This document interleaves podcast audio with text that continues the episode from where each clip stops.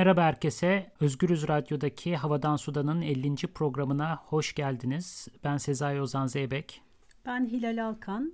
Bugün savaşı konuşacağız. Şu an biz bu kaydı alırken Ukrayna'da korkunç bir yıkım yaşanıyor ve biz hani herhangi bir başka konuda konuşabilmeyi zaten beceremeyecektik de.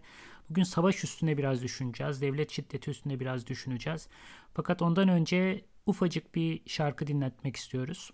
Gagavuzca bir şarkı dinleteceğimiz size. Sözlerini yazan Dimitri Karaçoban, müziği ise Stepan Kurumidov'a ait. Cenkler bize gelmeyiniz e, şarkının ismi. Ben bunu ilk kez Ankara Türk Müzik Türk Dünyası Müzikleri Topluluğundan dinlemiştim. Çok belki 20 sene önce ve çok etkileyici gelmişti. Şimdi maalesef e, Gagavuz Türklerinin yaşadığı Moldova'nın hemen yakınlarında e, yeniden bir cenk var. İkinci Dünya Savaşı'nın izlerini anlatan bu şarkı bir kez daha maalesef çok manidar ve çok iç yakıcı bir hal almış durumda. Sözlerini bir söylesene çünkü hemen anlaşılmayabilir dinlerken. Ee, sözleri Cenkler bize gelmeyiniz şarkının adı. Değil gece değil gündüz Cenkler bize gelmeyiniz. Kara Cenk dağıtma toprağı kurutma yeşil yaprağı. Cenk bize değil kafadar, değil lazım da o kadar. O bize değil yolcu, o bize bir yabancı. Aramızda yüzü yok, tarlamızda sözü yok. Daha hiç cenk olmasın, daha kana toz konmasın, daha hiç cenk top atmasın, kabahatsiz kan akmasın. Tüfekler küflensin diyor. Benim de paylaştığım bir his şu an. Ee, şarkının tamamını çalmadık bu arada. Tamamını dinlemek istiyorsanız Cenkler bize gelmeyiniz diye Google'da arayabilirsiniz.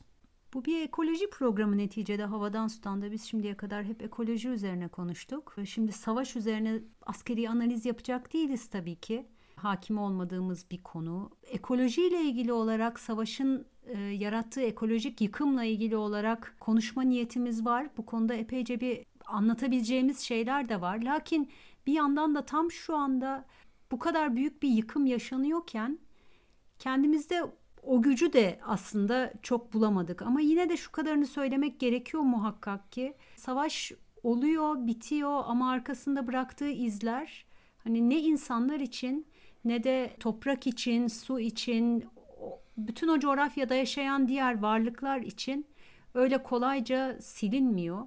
Laos'ta Amerika'nın Vietnam Savaşı esnasında attığı milyonlarca ton bomba hala insanları öldürüyor, hala toprağı zehirliyor, hala hayvancılığı, ormancılığı imkansız hale getiriyor. Üzerinden geçti neredeyse 50 sene ama bu temizlenmiyor. Almanya'da hala 2. Dünya Savaşı bombaları çıkartılıyor. Ee, bu ekolojik büyük çaptaki ekolojik etkisi üzerine bir başka program yapacağız. Ee, ama bugün biraz daha bu savaşı nasıl gördüğümüz ve bu savaşın bizim bulunduğumuz yerlerde nasıl göründüğü, bu görüntünün de biraz problemli oluşu üzerine konuşmak istiyoruz aslında. Sen savaş tabirini kullandın. Belli çevrelerde işte askeri operasyon deniyor. İşgal demek galiba şu noktada en doğrusu. Rusya başka bir ülkeyi bağımsız bir ülkeyi işgal ediyor an itibariyle. Biz de büyük bir endişeyle ve üzüntüyle takip ediyoruz bu işgali, bu savaşı ve gün geçtikçe daha kötüye gidiyor. Putin giderek şiddetin dozunu arttırıyor.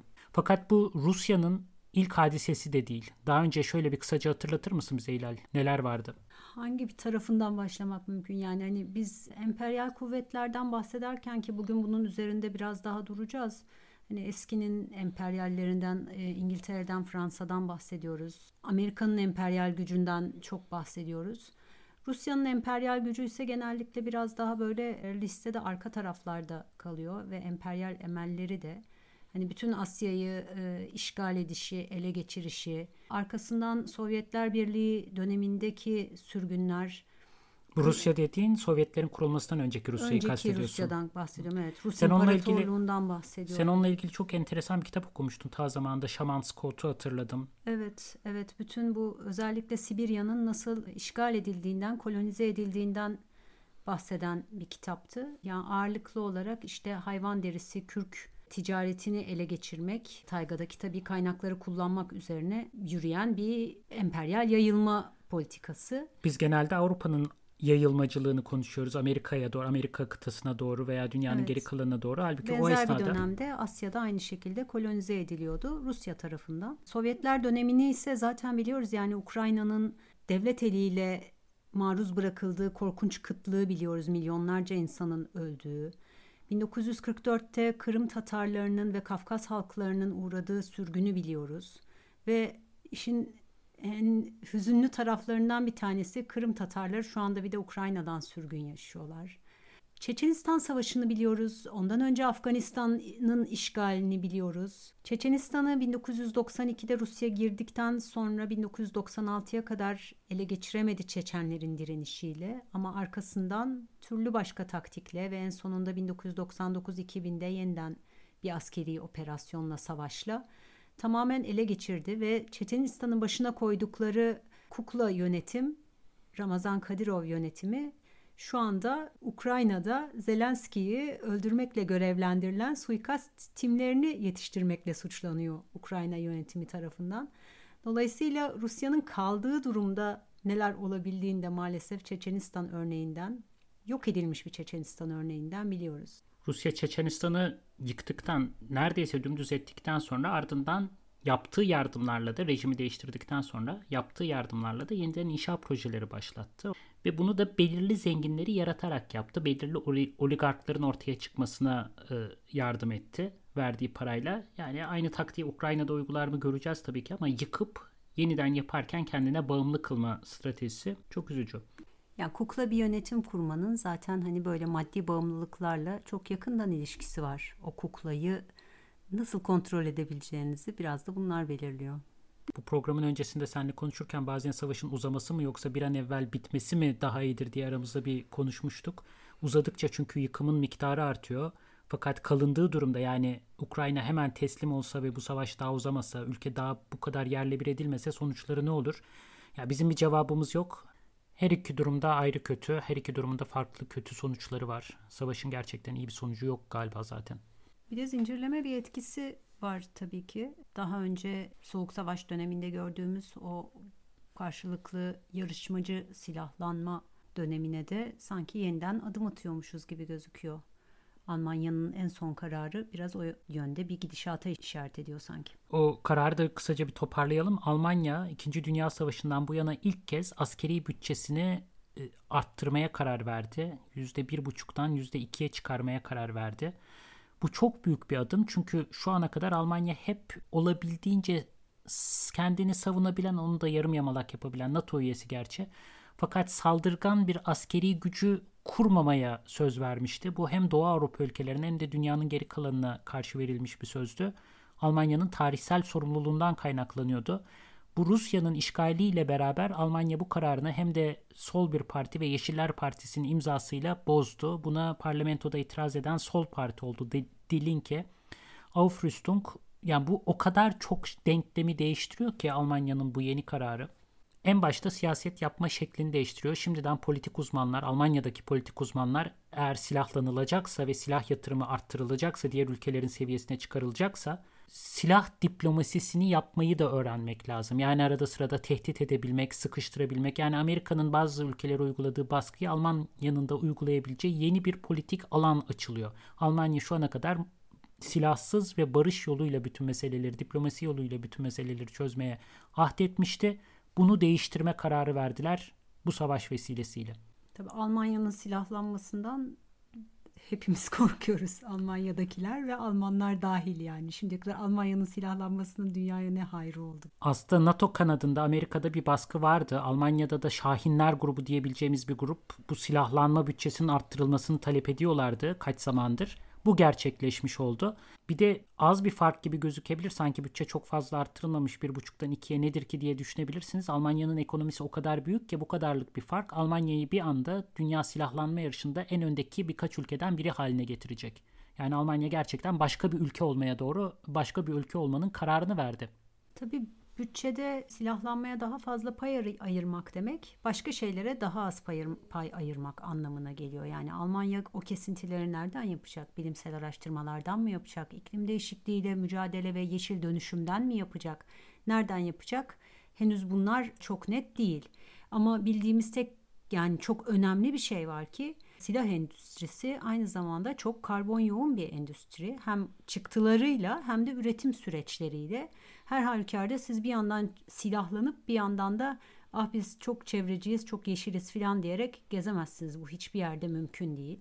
Savaş kendi başına zaten bir iklim tehdidi. Velhasılı bütün bunların yeşillerin iktidarda olduğu bir zamanda oluyor olması gerçekten çok ironik. İronik fakat işte savaş tüm denklemleri değiştiriyor. Bütün evet. bilinen doğrular, pozisyonlar her şey bir daha başka türlü kurgulanmak zorunda kalıyor. Evet evet yani ittiriyor bir yandan da insanları kendi pozisyonlarını değiştirmeye ittiriyor. Tutunduğunuz etik ilkeleri bir kenara koymaya doğru ittiriyor. Politik pozisyonları değiştiriyor. Gerçekten çok çok zor bir durum. Bir de Yeşiller Partisi'nin çok önemli bir prensibi daha vardı. Onu da şu an ihlal ediyorlar. O da ne durum ne kadar kötü olursa olsun zayıf bir ülkeyi desteklemek adına bile olsa o ülkeye silah göndermemek. Yani Yeşiller temel olarak barış siyaseti güden bir parti olmakla kendini tanımlamıştı. Bir grubu bir gruba karşı silahlandırarak siyaset yapmayı reddediyorlardı. Savaşla beraber bu da değişti. Ve yani buna kim itiraz edebilir ki şu şartlar altında? Hani biz edebiliyor muyuz? Ne ne demek mümkün? Ukrayna'ya silah gönderilmesin diyebilir miyiz yani? Evet. Evet. Yani daha önce Bosna Savaşı'nda gördük işte Avrupa tarafsızlığını korudu Bosnalılar soykırıma uğrarken. Ne bunun tekrarlanmasını mı bekliyoruz ya da bunun tekrarlanmasını beklemelerini sonra artık en son noktada bir müdahale etmelerini mi bekliyoruz? Hani ama silah verildiği zaman da bambaşka sorunlar ortaya evet, çıkıyor. Evet aynen öyle kesinlikle o da çok doğru. Dolayısıyla radyoda iki ucu boklu değnek diyebilir miyiz? Deriz herhalde değil mi? De, dedin zaten. Evet. Ya tabii bu arada hani batılı devletlerin tek meselesinin sorun ettikleri tek şeyin Ukrayna'nın mazlum halkının maruz kaldığı bu saldırı olmadığını, onların yaşadıkları olmadığını yani sadece bir insani kaygıyla hareket etmediklerini de hepimiz biliyoruz. Hiçbirimiz o kadar naif değiliz zaten hani Rusya'nın saldırısını arkasında yatan da bir güç paylaşımı yeniden. Yani NATO'yu genişletme kararı da var. Bir de seçici bir şekilde aslında belirli halkların üzüntü yaratması, belirli halklarınsa isminin bile anılmaması ve burada da Amerika'nın eli hiç temiz değil. Bir video var YouTube'da bulduk. Enteresan güzel bir şey, güzel bir şekilde anlatıyor. Amerika'daki insanlara soruyor yani şu an Amerika kaç ülkeyi bombalıyor diyor. Bu 5 sene öncesinin videosu. Kaç ülkeyi bombalıyor şu an diyor. Amerika'da bunu bilen yok. Kimisi 30-40 diyor, kimisi 1 diyor, 2 diyor vesaire. Cevap 7. Amerika aynı anda o dönemde 7 tane ülkeyi ayrı ayrı 7 tane ülkeyi bombalıyor. Sayalım bu ülkeleri. Suriye, Irak zaten Irak 25-30 senedir bombalanıyordu. Afganistan 3. sırada. 15, yani kaç sene oldu şu an? Daha yeni çıktılar Afganistan'dan çıkma kararı verdiler ama arada sırada hala bombalanabilir bir yerde. Dronlar falan tepesinde dolaşıyor. Somali. Yemen. Libya. Ve Pakistan. Pakistan'da arada sırada operasyon yapabiliyordu. Amerika'da Amerika kendine bunu hak görebiliyor. Dronlarla belli yerleri bombalayabiliyor. Yemen'deki ayrıca çok kötü bir savaş. Ayrıca bahsetmek lazım. Bunların hepsi birbirinden kötü savaşlar fakat Yemen'deki bir de Suudi Arabistan'a bombalatıyor bunu. Bazen kendi operasyon yapıyor. Bazen Suudi Arabistan'ı destekliyor. Ve oradaki grubu, direniş direnen grubu hayatlarını mahvettiler. Ve bu gözlerimizin önünde senelerce sürdü. Hala da devam ediyor. Orada en büyük insanlık krizlerinden biri yaşandı ve yaşanıyor hala Yemenliler. %80 nüfusun kıtlıkla karşı karşıya insanlar açlıktan ölüyorlar Yemen'de. O yüzden de Joe Biden da çıkıp da Amerikan agresyonu ve mazlum halkların hakkı falan dediğinde bana bir bulantı geliyor işin açıkçası. Rus agresyonu demek istedin galiba ama aslında çok manidar oldu. Amerika'nın önceki sicil de hiç temiz değil. Dünyanın en büyük askeri gücünden bahsediyoruz. 36 ayrı ülkede 600'ün üstünde askeri üssü olan bir ülke bu. Ve bunların içinde bu 600'ün içinde gizli askeri üsler yok. Onun sayısını biz bilmiyoruz. Ve tabii kendi iç hukukunu işletmek istemediği için ülkesinin dışında hapishaneler ve işkencehaneler kuran bir devletten bahsediyoruz. Doğrudan işgallerini hani şurada saymaya gerek var mı bilmiyorum. Daha Afganistan'dan çekildikleri şunun şurasında üç gün öncesidir. Diğer hangi ülkenin tarihini okusak Amerika'nın korkunç şiddet dolu bir tarihi çıkıyor. Yani İran'da Şah rejiminde askerleri işkence eğitimi veren bir devlet yani işkence aletleri satan bir devlet. Yani böyle bir ülkenin insan hakları ile ilgili konuşuyor olması mesela mide bulandırıcı bir tarafıyla. İlginç bir çalışma var. Tarihçi John Coatsworth 1898 ile 1994 arasında Amerika Birleşik Devletleri tam 41 ayrı ülkede darbe gerçekleştirmiş. Darbeye sebep olmuş. Bir rejimi değiştirip yerine başkasını geçirmiş. Tabii burada şeyleri saymıyoruz. Bir de denedikleri ve başaramadıkları var. Bunları saymıyoruz herhalde. Hayır bunlar sadece başarılı oldukları olanlar. Mesela Küba'daki rejimi değiştiremiyorlar. Deniyorlar, işgal etmeye çalışıyorlar. Beceremiyorlar. Ellerini yüzlerine bulaştırıyorlar. Bu sayının içine dahil değil. Bu zaman aralığında şöyle bir istatistik veriyor e, John Coatsworth.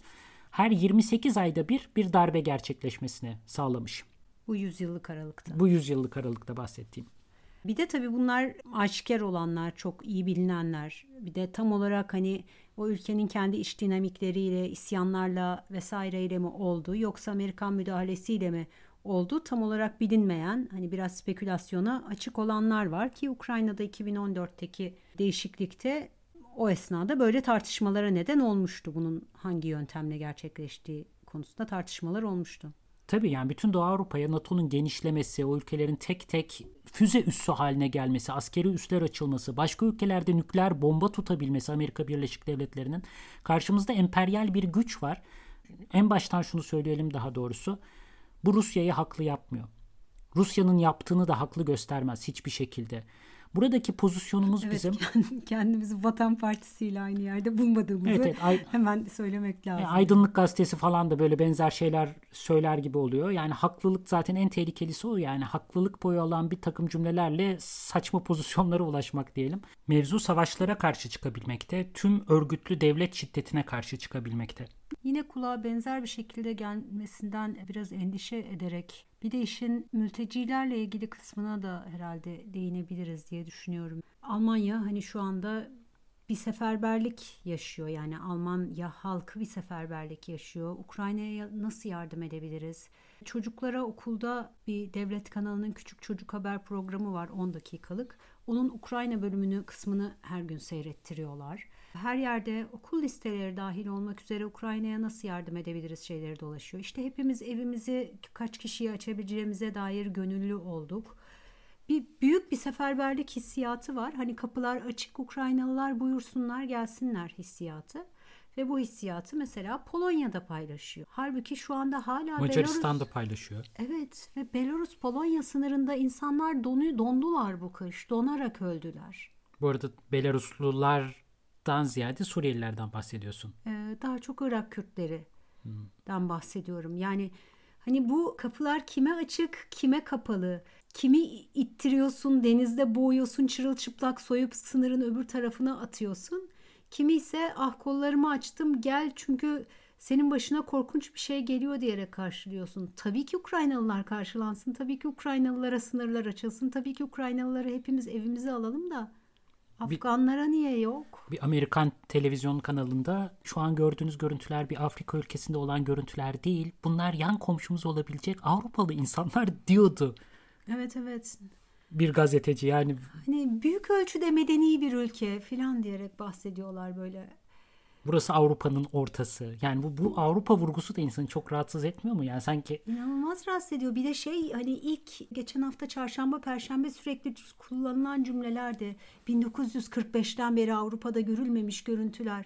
Ulan Bosnalılar insan değil miydi ya? Hırvatlar insan değil miydi? Onlar Avrupa'da değil miydi filan böyle gerçekten insanın sinirlerini hoplatan çok şey var. Bir yandan bu kadar üzgün bir yandan bu kadar sinirlerinin bozuk olması da ayrı bir mesele zaten yani. Hani hem kızgınlık hem üzgünlük aynı anda gidiyor. Siyaset meydanının bu temsillere dayanıyor olması, bunu Rusya'nın kullanıyor olması, Rusya'da bunu bir karşı propaganda olarak kullanıyor. Yani şurada neredeydiniz diyor. Bir yanıyla haklı. Yani böyle haklılıkla gücün bir birinin içine geçtiği, bir propaganda malzemesine dönüştüğü, bir başka devletin şiddetini destekler hale geldiği bütün bu örneklerin, haklı örneklerin ya insanın canını yakan bir tarafı var yani. Hakikati ayırmak, yanlışı doğrudan ayırmak, bir bir dünyaya gerçekten bir pozisyon alabilmek, bir duruş sergileyebilmek o kadar zor ki bu anlamda. Her dediğimiz başka bir lafa, başka bir propagandanın malzemesi haline dönüşebiliyor. Bizim enstitüde geçen gün olan olay gibi iki haftada bir yapılan herkesin katıldığı toplantıyı bu perşembe Yarısını Ukrayna'yı tartışmaya ayıralım. Bu konuda neler yapabiliriz'i konuşmaya ayıralım. Çünkü işte hani Alman kurumlarının Rus kurumlarını boykot etmesiyle ilgili de bir çağrı var. Bu yönde biz nasıl bir tavır alacağız bunu konuşalım diyerek bir e-mail attılar. Kütüphanecimiz Alman bir adam da çat diyerek sordu. Ya pardon biz daha önce hangisinde böyle bir tavır aldık? Hani Yemen senelerdir bombalanıyor ve bizim enstitünün Suudi Arabistan'la yakın ilişkileri var. O zaman neden böyle bir e, dayanışma göstermedik? Şimdi bu dayanışma histerisi nereden çıktı merak ediyorum. Dayanışma histerisi mi dedi? Dayanışma histerisi dedi. Tabii onun dayanışma histerisi demesine hemen tepki gösterildi. Aslında içeriğine nasıl cevap verilirdi ya da verilecek mi bakalım. Perşembe günü göreceğiz. Bir yanıyla şaşırdım bir yanıyla da çok şaşırmadım aslında. Sizin kurumda bile var yani böyle bir durum. Ya bu tartışma var pek çok yerde olduğu gibi. Zira yani herhangi bir yerden bahsetmiyoruz. Hani Türkiye'ye çok hızlı bir şekilde refleks gösterebilen, işte e, Suriye'den kaçanlarla dayanışma içerisine girebilmiş. Ayrıca bütün e, Amerika'nın ve Rusya'nın emperyal etkisini farklı coğrafyalarda hem tarihsel olarak hem bugün de analiz eden bir kurumdan bahsediyoruz. Modern Doğu Çalışmaları Enstitüsü kurumun adı bu arada. Evet e, ve bu bütün bu Doğu, Batı'nın Doğu dediği yerlerde yaşananların sömürgecilikle ilişkisi üzerine ciddi bir şekilde çalışılıyor. Yani asla hani bir herhangi bir standart Amerikan cehaletinden ya da Alman ırkçılığından bahsediyor değiliz burada. Ama bir tartışmadan bahsediyoruz evet. Ama sonuçta genel kamuoyunda neyin hatırlandığı, neyin nasıl hatırlandığı güçle bir yerin merkezi olup olmamasıyla çok ilintili. 11 Eylül deyince senin aklına ne geliyor mesela? Öğrencilerime benim sık sık sorduğum bir soru. Yani ikiz kulelerin yıkılması geliyor 11 Eylül 2001.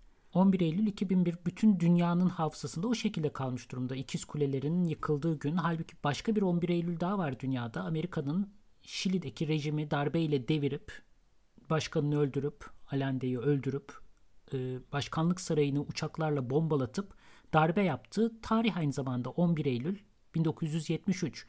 Ama Şili kenarda köşede kalmış bir ülke olduğu için, hatırlanmadığı için, büyük bir medya gücü olmadığı için elinde bugün 11 Eylül deyince sadece tek bir hafıza kalıyor elimizde. Tek bir hikaye kalıyor. Ya savunmacı bir dil kurmak istemem de ya bir yandan da hayatlarımız hani hayatta olmak ve olmamak 11 Eylül'ü canlı yayında izlemiş olmak ve 1973'te daha doğmamış olmak öğrencilerin de aynı dertten muzdariplerdir muhtemelen gibi bir tarafı da yok mu bu işin Ters ya? sırada olsaydı 11 Eylül 1973 Amerika'da gerçekleşen bir olay olsaydı muhtemelen hala onu hatırlıyor olacaktık. Şili'deki gerçekleşmiş daha yakın zamanlı hikayeyi daha az hatırlıyor olacaktık. Yani bunun güçle kesinlikle bir ilişkisi var. Neyin nasıl hatırlandığının. Ya doğru öyle tabii ki ama bence hayat hikayelerimizin de bir önemi var yani. Hayatlarımızda nereye tekabül ettiğinde bir önemi var. Ama işte hayatına tekabül eden şeyler dolaysız bir şekilde senin deneyimlerin değil, medyada görebildiklerinle de oluyor ya.